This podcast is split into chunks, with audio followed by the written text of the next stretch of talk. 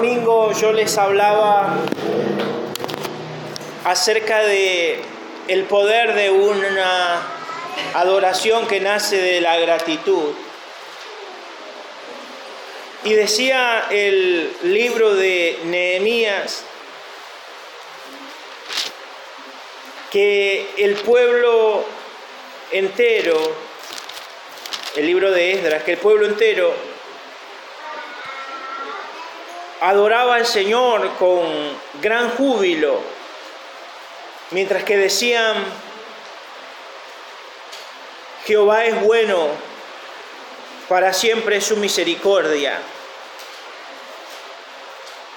Y decía la escritura, y lo menciono solamente para que lo recuerden en el capítulo 3, versículo 10, que cada uno de ellos estaban allí mientras echaban los cimientos, los sacerdotes estaban vestidos de sus ropas y con sus trompetas y los levitas, hijos de Asaf, con címbalos, para que alabasen a Jehová según la ordenanza de David, rey de Israel. Permítanme tomar ese pasaje como base para hablarles algo sobre la adoración, porque verdaderamente creo que a veces no hemos comprendido lo que es adorar al Señor. Permítame decirle que en los años que llevo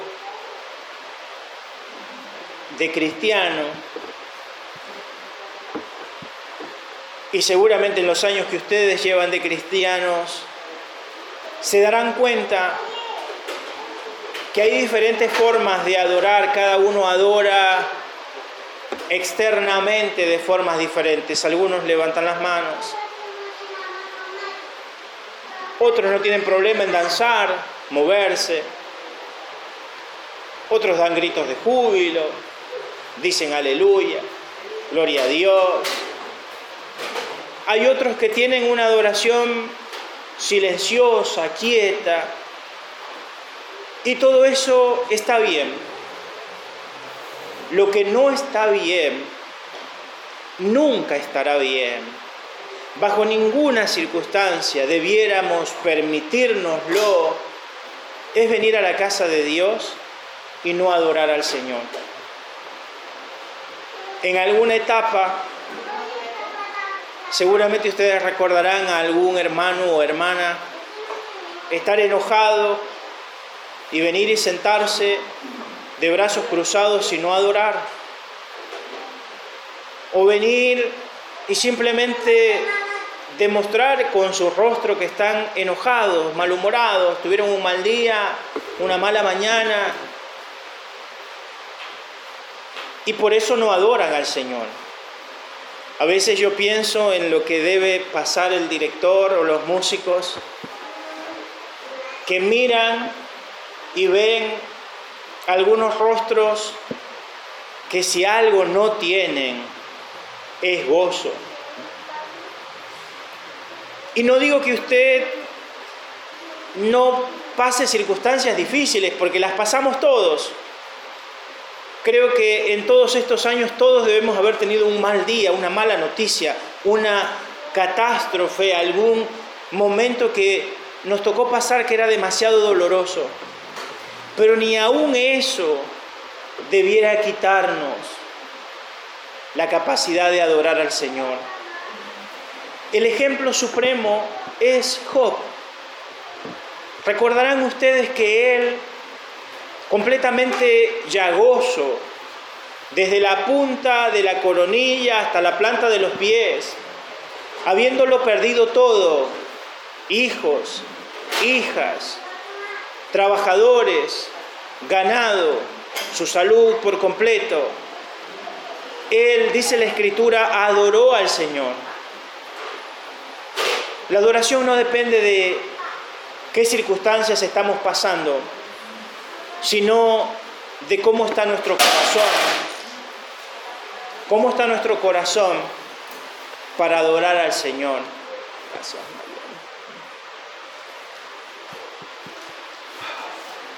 Permítanme invitarles a que abran sus Biblias en Primera Crónicas. Primera Crónicas, capítulo 25. Y hablar de siete principios que todos debiéramos entender para adorar mejor al Señor. ¿Sí? Les voy a dar siete principios que si usted los entiende van a ayudar mejor a su adoración. Y si bien pretendo que todos escuchen esto que voy a decir, a los que forman parte del ministerio de adoración les pido doblemente que escuchen esto con atención. Dice Primera Crónicas, capítulo 25, lo siguiente, y está relatando cómo David preparó el ministerio de adoración del templo cuando el templo todavía no existía. Porque David va a preparar la adoración para el templo y se va a morir sin verla. Porque la adoración se va a llevar a cabo recién cuando se edifique el templo de mano de Salomón, mucho tiempo después de que David hubiese ya muerto. Pero David es el creador de la adoración. Él es el dulce cantor de Israel. Él es el que preparó el templo y preparó cómo se iba a llevar la adoración en el templo. Y dice Primera Crónicas capítulo 25 lo siguiente. Asimismo David y los jefes del ejército apartaron para el ministerio a los hijos de Asaf, de Emam y de Jedutum, para que profetizasen con arpas, salterios y címbalos. Y el número de ellos, hombres idóneos para la obra de su ministerio, fue y empieza a dar ahí una lista, permítame simplemente leerlo, dice, de los hijos de Asaf, Sacur, José, Netanías y Azarela, hijos de Asaf, bajo la dirección de Asaf, el cual profetizaba bajo las órdenes del rey. De los hijos de Jedutún, Gedalías, Seri, Jesaías, Asabías, Matatías y Simei, seis bajo la dirección de su padre Jedutún, el cual profetizaba con arpa para clamar y alabar a Jehová. De los hijos de Emán, Buquías, Matanías, Uziel, Sabuel, Jeremot, Hananías, Hanani, Eliata, Gedalti, Romantieser, Josbecasa, Maloti, Otir y Hasiamot o Hasiot. Estos, todos estos fueron hijos de Enam, Emam, vidente del rey en las, en las cosas de Dios para exaltar su poder. Y Dios dio a Emán 14 hijos y tres hijas.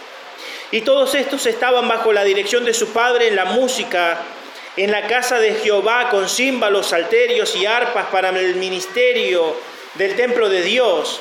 Asaf, Jedutún y Emán estaban por disposición del rey, y el número de ellos con sus hermanos instruidos en el canto para Jehová, todos los aptos, fue 288.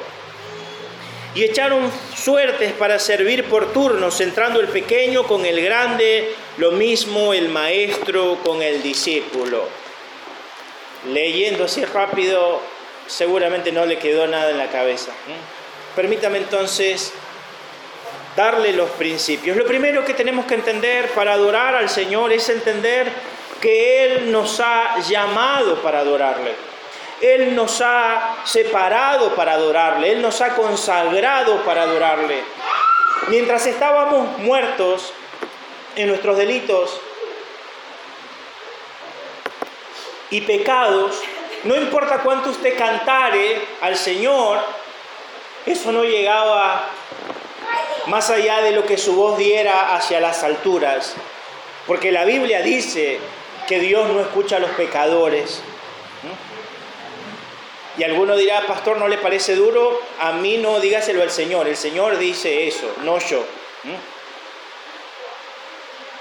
Pero Él escucha a todo el que se humilla, pero podríamos haber cantado en el más hermoso coro estando en el templo más impecable y si no habíamos sido renacidos de la simiente espiritual, nuestra alabanza, repito, no llegaba más que al techo. Pero usted necesita entender que el Señor nos ha llamado para adorarle. Alguien, por favor, ayúdeme en la lectura. Voy a citar dos pasajes. Uno se halla en Isaías 43, 21 y el otro en 1 Pedro 2, 9, que creo que todos conocen de memoria. El primero que tenga Isaías 43, 21, léalo, por favor.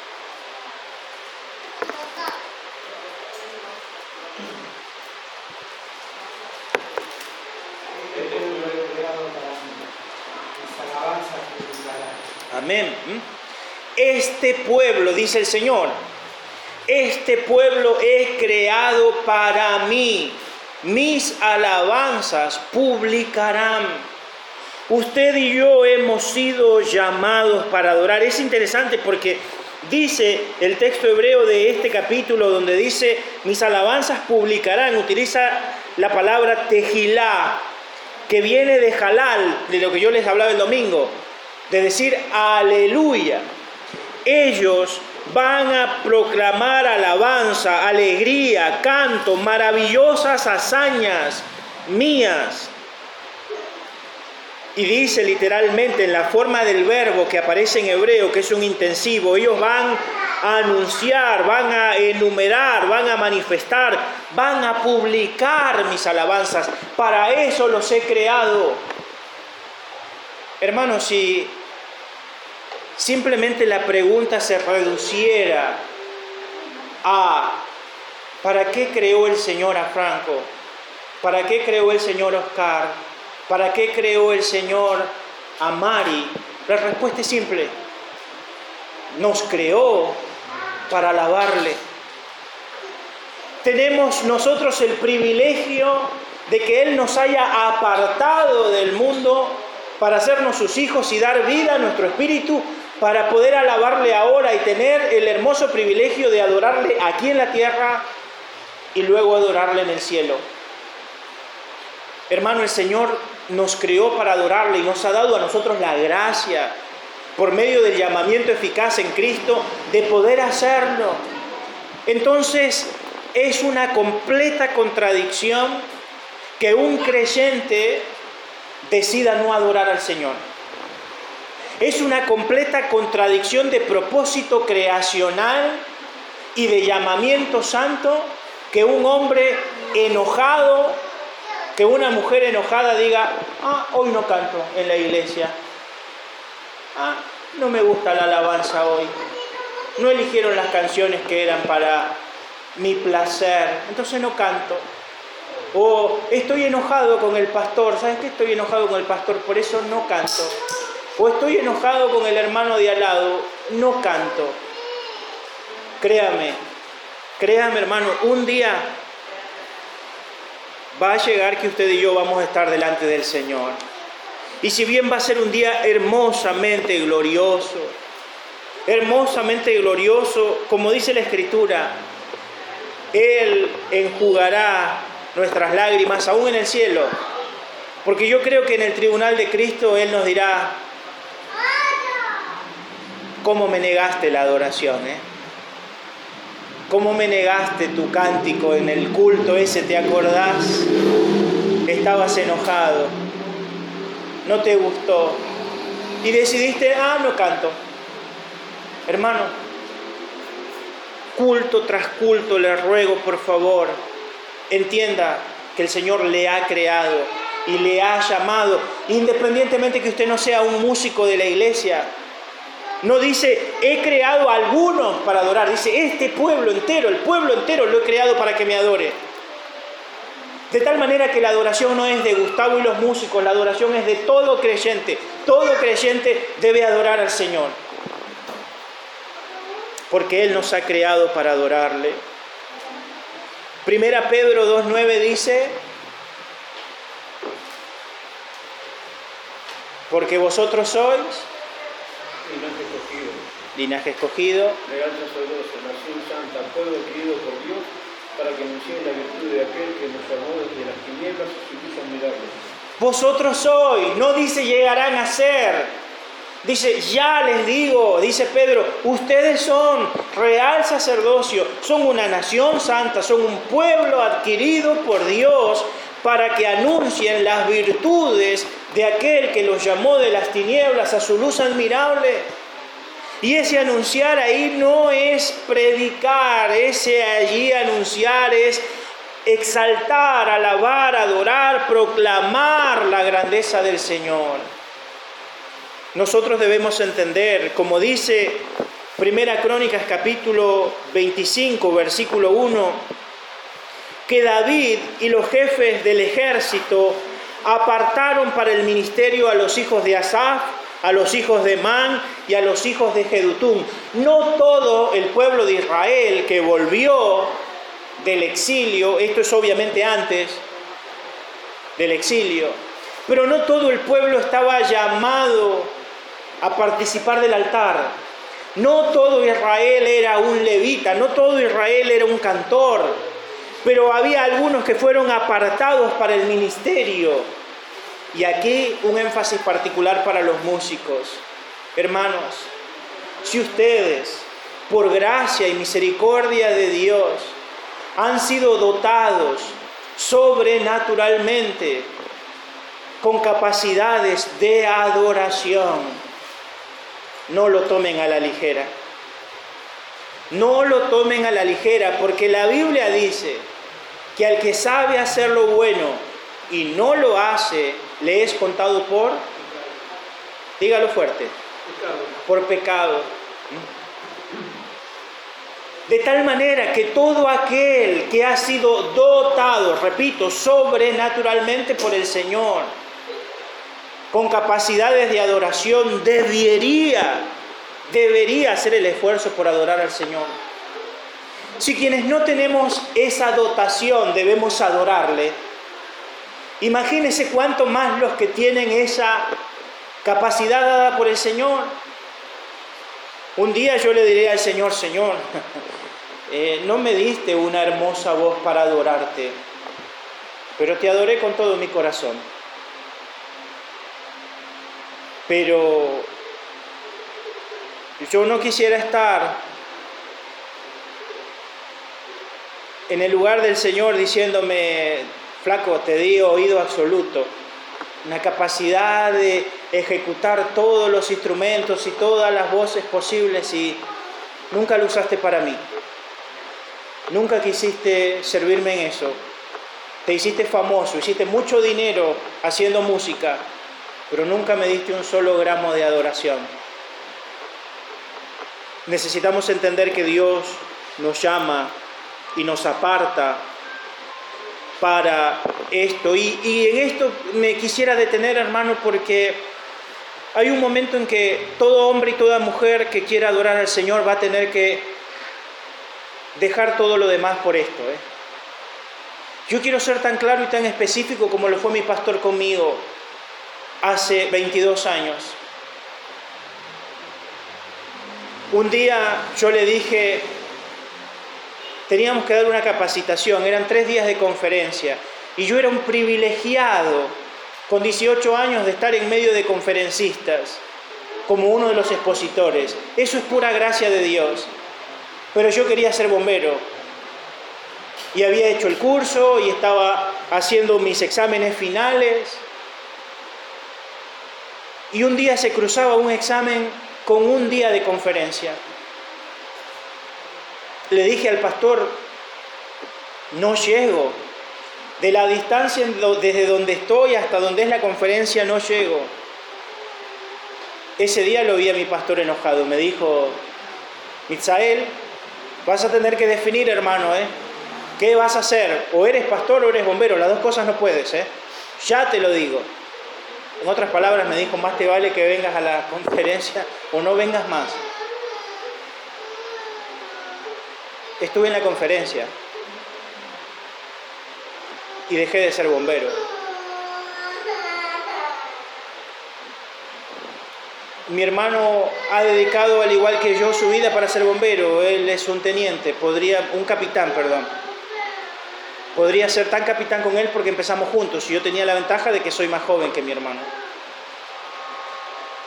Pero Dios no me llamó a ser bombero, sí me llamó a ser pastor. Y si Dios le llama a ser adorador, hermano, dedique todo su tiempo a ser adorador. Dedique todos sus recursos a ser adorador.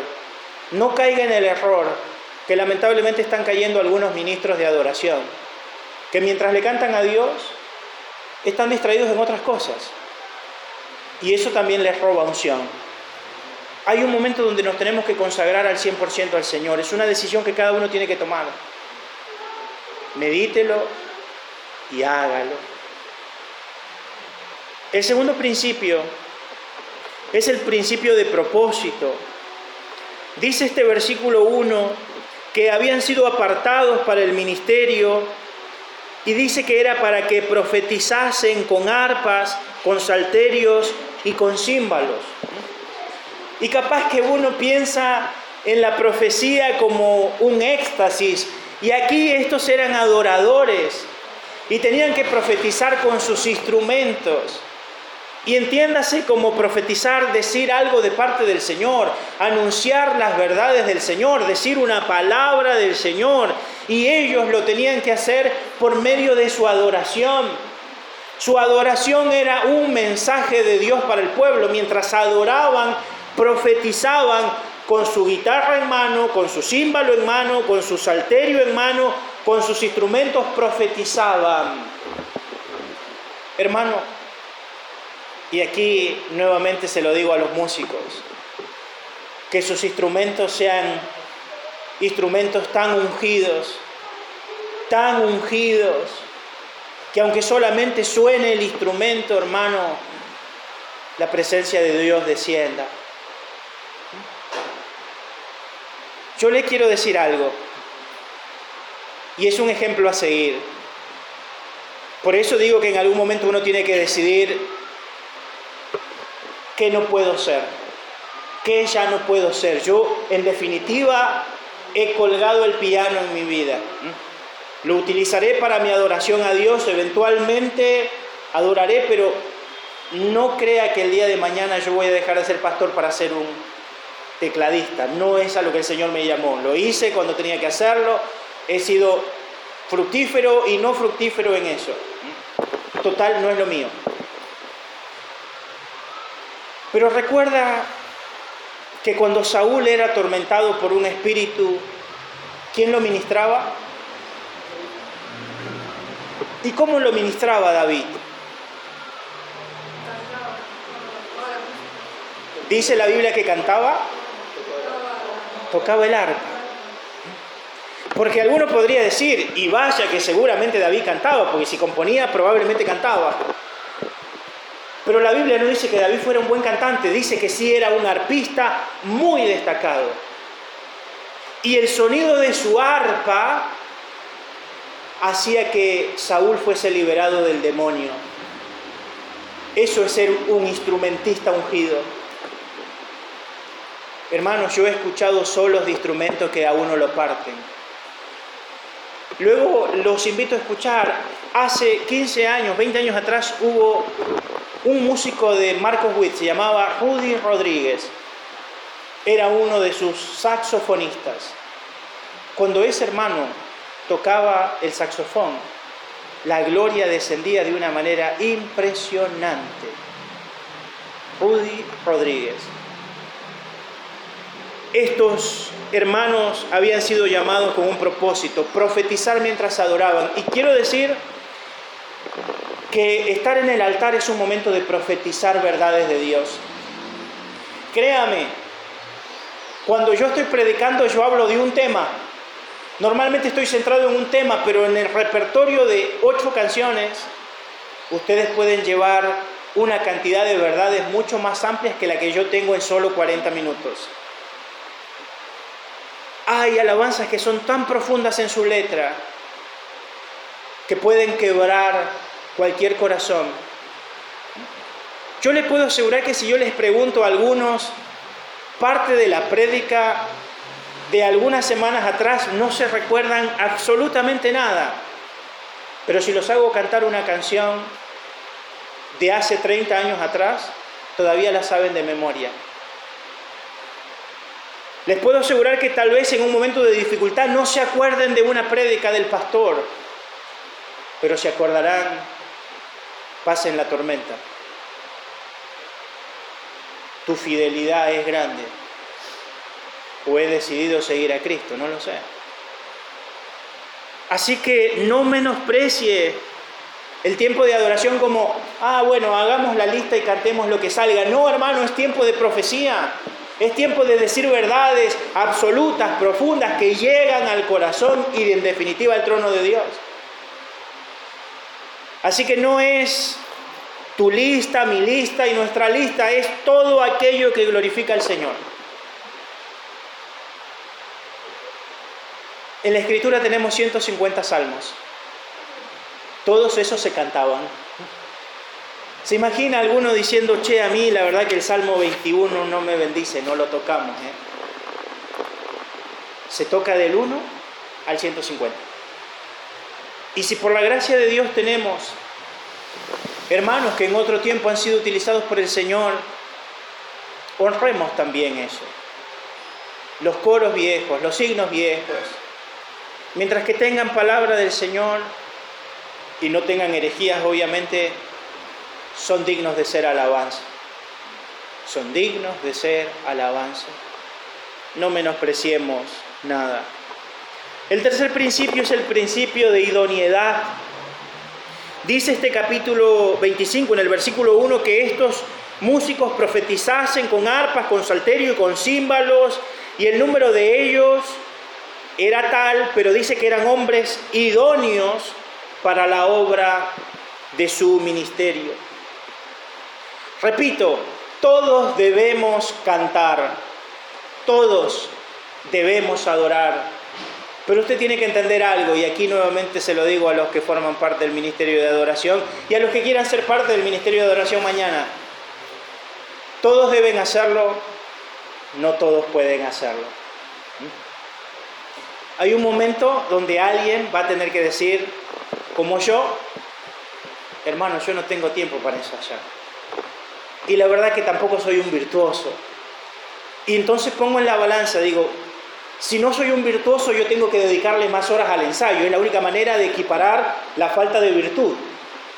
Pero si yo no soy un virtuoso y tampoco tengo tiempo para ensayar, yo tengo que decir, doy un paso al costado. No doy un paso al costado, porque en vez de aportar, capaz que resto. Estos hombres eran hombres aptos, aptos, idóneos. Cada uno de nosotros y ustedes y el que quiera formar parte del ministerio de adoración tiene que pasar el filtro de la idoneidad. Idoneidad, hermanos, y después de un tiempo usted se da cuenta que no sabe distinguir entre su mano izquierda y derecha, va a ser difícil la vida militar porque hay que tener claro a la derecha derecha y a la izquierda izquierda. izquierda ¿eh? no, no nos hagas quedar mal en un desfile. Y en algún momento uno tiene que decir, ya tengo tantos años y la verdad que no sé diferenciar entre do y re. Y si no sabes diferenciar entre do y re, hermano, capaz que no es lo tuyo. Capaz que eres un adorador entusiasta, capaz que eres hasta un adorador en espíritu y en verdad, pero no estás apto para el ministerio. Repito, ¿eh? una cosa no tiene que ver con la otra.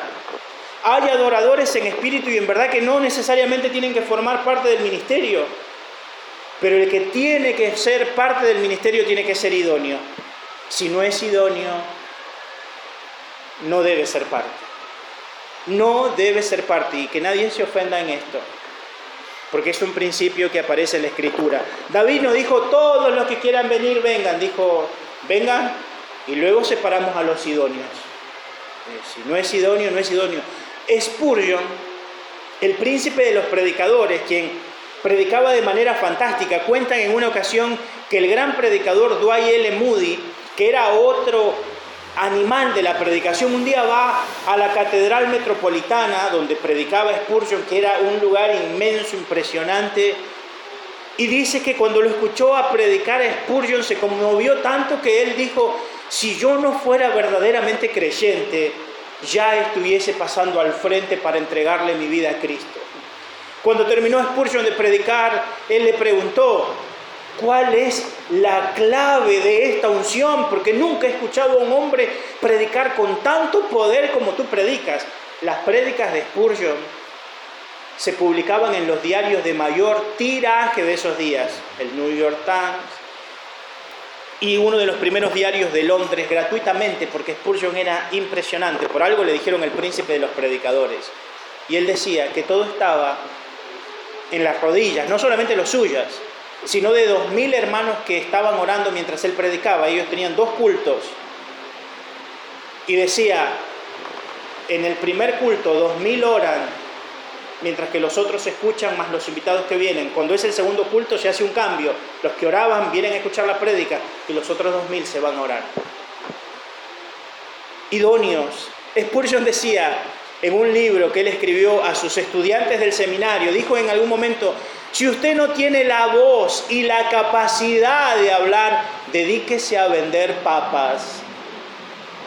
Si Dios te llama a predicar, te va a dar la voz para que prediques. Si Dios te ha llamado a cantar, hermano, te va a dar la voz. Y si no te la dio, capaz que no te llamó a eso. Y hay que tenerlo en claro. Principio de idoneidad. El cuarto principio que aparece es el principio de sujeción. Nos dice el capítulo 25, versículo 3, que estos hombres estaban bajo la dirección de su padre, Jedutum. No hacía ninguno lo que quería, estaban bajo la sujeción de quien los guiaba, los de Asaf bajo Asaf, los de Emán bajo Emán, los de Jedutum bajo Jedutum. No todos somos líderes, no todos somos cabezas, se hace no lo que todos quieren, se hace lo que aquel que ha recibido el encargo de liderar indica, guía, esto es fundamental, hermano. Yo se lo decía a unos hermanos el otro día. Toda cosa que tiene dos cabezas es un monstruo. No hay nada que tenga dos cabezas que sea natural. La naturaleza ha creado seres con una sola cabeza. Dos cabezas es una deformidad. En todo ministerio no puede haber dos cabezas. Uno es el que manda por algo es. Los demás se dejan guiar. Así que tengamos esto también presente. Un quinto principio es el principio de capacitación. Note lo que dice el versículo 7. Y el número de ellos con sus hermanos, instruidos en el canto para Jehová, todos los aptos, fue 288.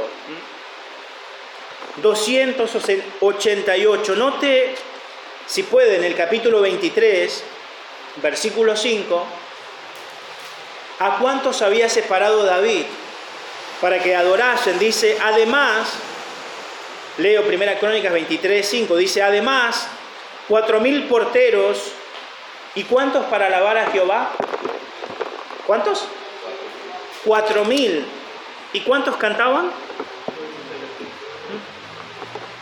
Solo 288 pasaron el examen de canto. 4.000. Solo 288 cantan. No todos cantan. Porque dice el pasaje que los que eran instruidos en el canto cantaban. Ya pueden apedrearme si quieren. Los que eran instruidos en el canto cantaban. Este es el principio de capacitación. Hermano, si Dios te ha dado un don, es tu responsabilidad perfeccionarlo, embellecerlo, capacitarte. No basta decir lo hago de corazón y de buena manera. Es tu responsabilidad en cualquier ministerio donde te, el Señor te ponga a perfeccionarte. Y si tú no te quieres perfeccionar, estás siendo negligente y si eres negligente, no debieras estar en el ministerio. Aquí estaban los que eran aptos, pero también los que eran instruidos. Todos empezamos sin instrucción.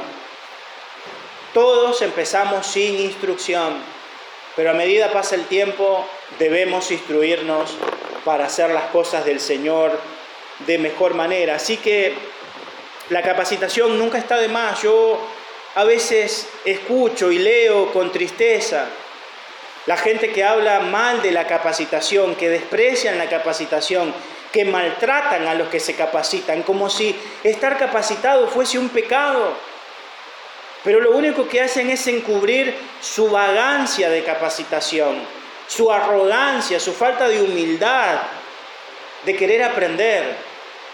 Entonces menosprecian al que se capacitó. Y así como pasa en el campo bíblico y teológico, en el campo de la música también pasa. Así que la capacitación es importante. Capaz, siempre lo digo a manera de broma seria, Capaz que usted tiene una voz horrible como la de Ricardo Ford, pero no puede negar que el tipo con tanta plata había pagado muy buenos profesores, de tal manera que entonaba, con una horrible voz, pero bien entonadito. Capacítese. Si va a servir al Señor, si quiere servir al Señor, capacítese. Un sexto principio que aparece es el principio de distribución de tareas. Nos dice el versículo 8 que ellos echaron suertes para servir por turnos. Servir por turnos, entrando el pequeño con el grande, lo mismo el maestro que el discípulo. Somos 288 coreutas.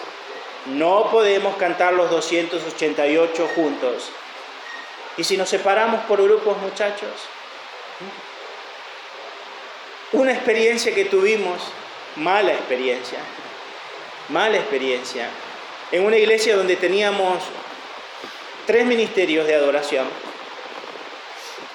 era que en la separación, la separación no era equitativa. Noten que aquí el pasaje dice que ellos cantaban entrando el pequeño con el grande y el maestro con el discípulo. Bueno, nosotros teníamos ministerio A, ministerio B y ministerio C. El ministerio A cantaba el domingo. El ministerio B iba el miércoles. Y el C, bueno, si había que reemplazar alguno en alguna actividad especial. Era como decir, vos eres bueno, vos eres malo y vos estás por gracia. Y aquí el pasaje dice que maestro y discípulo, grande y pequeño en el ministerio, iban a servir igual. No menospreciamos a nadie. No es, ay, yo no canto con este, yo no toco con este, no está mi nivel, no está mi altura, no es tan bueno como yo, servimos por igual, maestros y discípulos pequeños y grandes. Y si nos toca servir, servimos, y si no nos toca servir, adoramos también. Una de las grandes de las grandes tristezas que a veces uno ve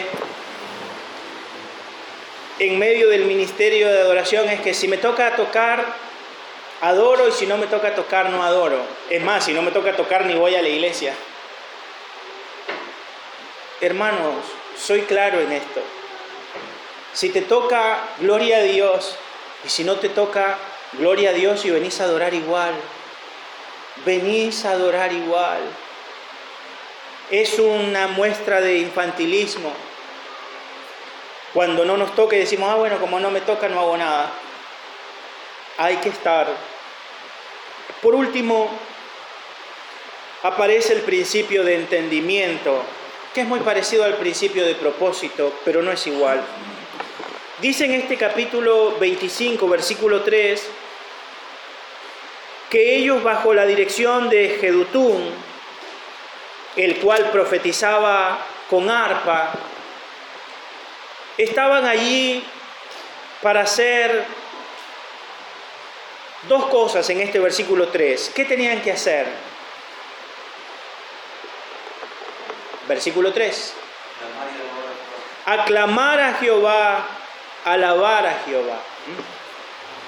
Ellos habían sido separados con un propósito y mientras tenían idoneidad, y estaban en sujeción y habiéndose capacitado y entendiendo que les tocaba a veces y a veces no, y literalmente permítame decirle que en el turno levítico había oficios que te tocaban a veces una sola vez en la vida, como fue el caso de Aarón cuando tuvo que entrar a ofrecer el incienso, una sola vez en la vida, uno lo hacía con gozo y con gloria para el Señor. Dice que ellos estaban puestos allí para aclamar y alabar a Jehová. La palabra aclamar es la palabra hebrea yadad, significa reverenciar o adorar con manos extendidas, pero en la forma verbal dice guiar a otros a extender las manos. Eso se llama dirección. Guiar a otros en la adoración. Estaban puestos para aclamar y guiar a otros a la aclamación. Eso es lo que a veces le toca hacer a nuestro hermano Gustavo. Guiarnos. Mi hermano Daniel, o mis hermanos del coro, guiarnos. Y si nos guían, vamos con ellos. Nos guían y vamos con ellos. También estaban para alabar la palabra halal, repito, dar alabanza, dar gloria, exaltar, decir aleluyas. Estaban para alabar. Y la forma verbal es algo que se llama en hebreo un piel, un intensivo. Hacerlo con gran pasión, con gran fuerza, con gran euforia. No era decir, eh, aleluya, con gozo, con fuerza. A veces me lo imagino a Gustavo porque me ha tocado ser el director. Más de una vez en todos mis años de creyente, de pastor y de director. Y a veces uno humanamente quiere guiar al pueblo a la adoración y a veces se encuentra con una frialdad impresionante. Impresionante debemos todos alabar al Señor de manera intensa. Pero nos dice más este versículo, no solamente que estaban para aclamar y alabar a Jehová, sino que dice la escritura en el versículo 5, que todos estos fueron hijos de Man, vidente del rey, en las cosas de Dios para exaltar su poder, aclamar, alabar y exaltar su poder. Es interesante porque el término hebreo para exaltar es la palabra rum, R-U-M, rum, y significa acrecentar, hacer alarde, levantar. ¿Qué cosa? El poder, la fuerza, el poderío del Señor. Y esto es hermoso en la alabanza. Tenemos cánticos que hacen exactamente esto, rum, acrecentar, hacer alarde. A mí me encanta cuando cantamos eh, canciones que hacen alarde, viejas canciones eh, que se cantaban desde los días del Éxodo, como Echó a la mar.